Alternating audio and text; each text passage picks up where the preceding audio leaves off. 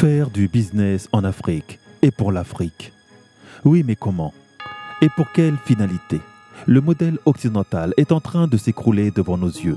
Et pourtant, ayant pris le train en retard, nous nous évertuons à reproduire les mêmes schémas en Afrique avec une cohorte d'entrepreneurs prêts à tout pour devenir riches. Riche, le mot est dit, mais pour en faire quoi? L'Afrique est certes riche de son potentiel, de son sous-sol, riche de sa jeunesse, riche de son intelligence, et pourtant, une grande partie du continent reste délabrée, sans eau ni électricité courante et encore loin d'un Internet accessible. Il est temps de penser autrement, d'agir autrement, d'entreprendre autrement. Je vous explique comment dans ce podcast. Accrochez-vous, générique.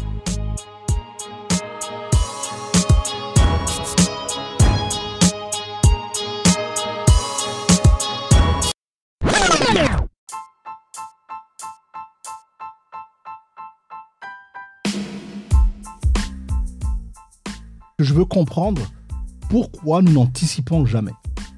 Pourquoi, lorsque nous faisons même des organisations, même individuellement, lorsque nous prenons conscience de notre histoire, lorsque nous prenons conscience que nous ne sommes pas en sécurité et que apparemment on a l'illusion d'être en sécurité, mais en fait nous ne le sommes pas. Nous ne sommes pas en sécurité. Tout peut nous, peut nous arriver pour rien, juste parce que nous sommes noirs.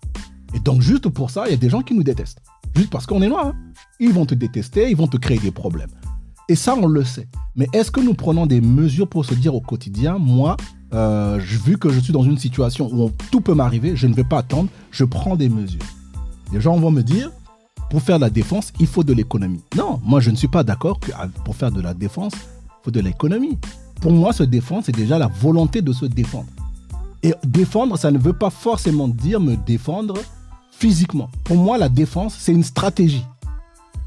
Donc cette stratégie, c'est à tous les niveaux. Étant donné que je m'aime, d'accord, je fais tout pour qu'il ne m'arrive rien. Ça commence par quoi? Ça commence par faire en sorte que je ne me trouve jamais là où il ne faut pas que je me trouve. Il faut de l'économie pour ça? Ce sont des choix de tous les jours. Est-ce que là où je vais, je suis censé être là? Est-ce que là où je vais me retrouver là, est-ce que je suis obligé d'être là? Et quand je parle de défense, je parle de tout cela. C'est avoir un comportement où je ne me mets pas en danger et je ne mets pas les gens que j'aime aussi en danger. Tu devrais faire en sorte de ne pas tourner avec des potes qui te mettent, qui te tirent vers le bas. Ça, on n'a pas besoin d'économie là-dessus.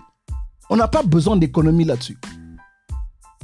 Si ton entourage, il est pas bon, change d'entourage. Si ton environnement là où tu habites, il est pas bon, déménage. Si il faut que tu fasses en sorte que toi, ta vie là, qu'il ne t'arrive pas des problèmes.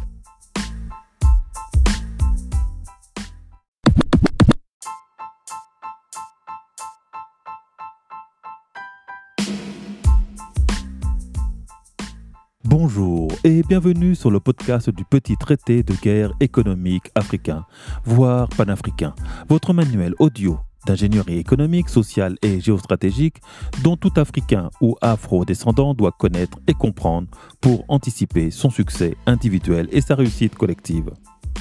Je m'appelle Patrice Dionce, un Afro-Caribéen qui investit en Afrique et s'investit pour l'Afrique.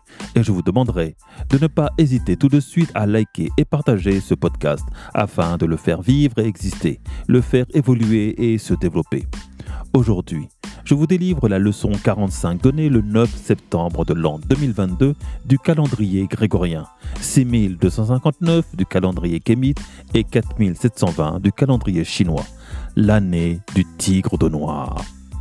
Me revoilà, me revoilà pour une seconde saison démarrée déjà mi-juillet au Nouvel An kémite, après un long moment de silence durant cet été, pour reprendre le rythme d'un ou deux podcasts du petit traité de guerre économique, votre petit traité de guerre économique par semaine, voire trois, selon mon humeur et l'actualité. Un moment de silence qui fait suite à une grosse remise en question sur la perception de l'économie en Afrique et son utilité, sa finalité objective et son efficacité relative. Quel modèle suivre? Le pouvons-nous Est-ce le meilleur ou du moins le mieux adapté à notre paradigme? Comment passer de la théorie au pragmatisme? Tout un tas de questions qu'il va falloir sérieusement se poser. Depuis que le 24 février 2022, La Russie est entrée en conflit avec son voisin et ancien territoire, l'Ukraine. À cet instant, l'Occident autoproclamé, le monde libre, est entré en guerre ouverte contre la Russie et a clairement employé officiellement le mot de guerre économique. Appellation que j'utilisais déjà depuis 2017 pour illustrer ce que subit l'Afrique et les Africains de l'Occident depuis 500 ans. Déclaration de guerre économique le 1er mars 2022 par M. Bruno Le Maire, alors ministre de l'économie à la Russie, qui se solde après six mois de confrontation par un immense échec. La guerre économique étant maintenant devenue une guerre énergétique sur fond de guerre psychologique. De ce bras de fer, l'Afrique doit en tirer beaucoup d'enseignements. Est-elle prête et suffisamment autonome? La diaspora afro, pareil. Et que mettons-nous en œuvre pour parer au pire Car maintenant, nous savons clairement les ficelles qui seront tirées avant qu'il y ait confrontation armée et militaire. L'économie, l'accès restreint à nos devises, l'embargo et le gel des avoirs. La technique est simple pousser la société civile à la révolte pour contraindre les gouvernements à se plier aux injonctions de la communauté internationale. L'asphyxie économique. Cette année, cette année, je reprends les études en complétant mon parcours déjà très riche. Il est important de toujours se former pour mieux rester informé. Un MBA d'Executive Management, chef de projet pour parfaire mon aptitude à l'accompagnement, au mentoring et au déploiement de projets ce que l'on appelle aussi Product Owner ou assistance à maîtrise d'ouvrage, car ma communauté manque terriblement de méthode, d'efficacité et de rentabilité. Les trois mots pour perdurer dans une économie capitaliste, mais aussi pour aller au-delà, pour être capable du changement. Car cette stratégie économique est incompatible avec le paradigme africain notre conception de la richesse et de sa redistribution. Cela est donc l'objectif de mes recherches pour cette année. Vous proposer un autre angle de vue. Comment le mettre en place, comment y faire adhérer les populations et ne pas effrayer nos investisseurs, c'est-à-dire ceux qui ont l'argent et qui ont donc une partie de la solution avec eux, mais pas que. Ce qui grève l'application de cette économie capitaliste ultralibérale est son approche trop individualiste, égoïste et égocentrique, basée sur l'exploitation humaine, à outrance la marginalisation des plus démunis, des plus pauvres, des plus faibles et une surindustrialisation destructrice de l'environnement et productrice de gaspillage. La course à l'argent ne s'encombre pas de scrupules. Tout est bon pour s'enrichir vite et salement. Pour ensuite faire étalage de sa richesse mal acquise, puis disparaître quand l'on l'a épuisée ou fait saisir par les autorités. Les nouveaux riches ou gangsters du net sont devenus les idoles des jeunes et se nomme influenceur, à qui brille le plus dans un monde de misère et de consommation effrénée. Or, ce conflit entre Européens occidentaux et Européens orientaux est une aubaine pour l'Afrique de remettre les cartes sur table, de réfléchir à comment s'émanciper d'un allié encombrant et omnipotent, capable de se saborder lui-même par simple vanité, cupidité et méchanceté nous avons maintenant suffisamment de matière pour innover et proposer. Le capitalisme libéral ne fonctionne pas. Le capitalisme d'État semble plus approprié pour nos États de culture collectiviste.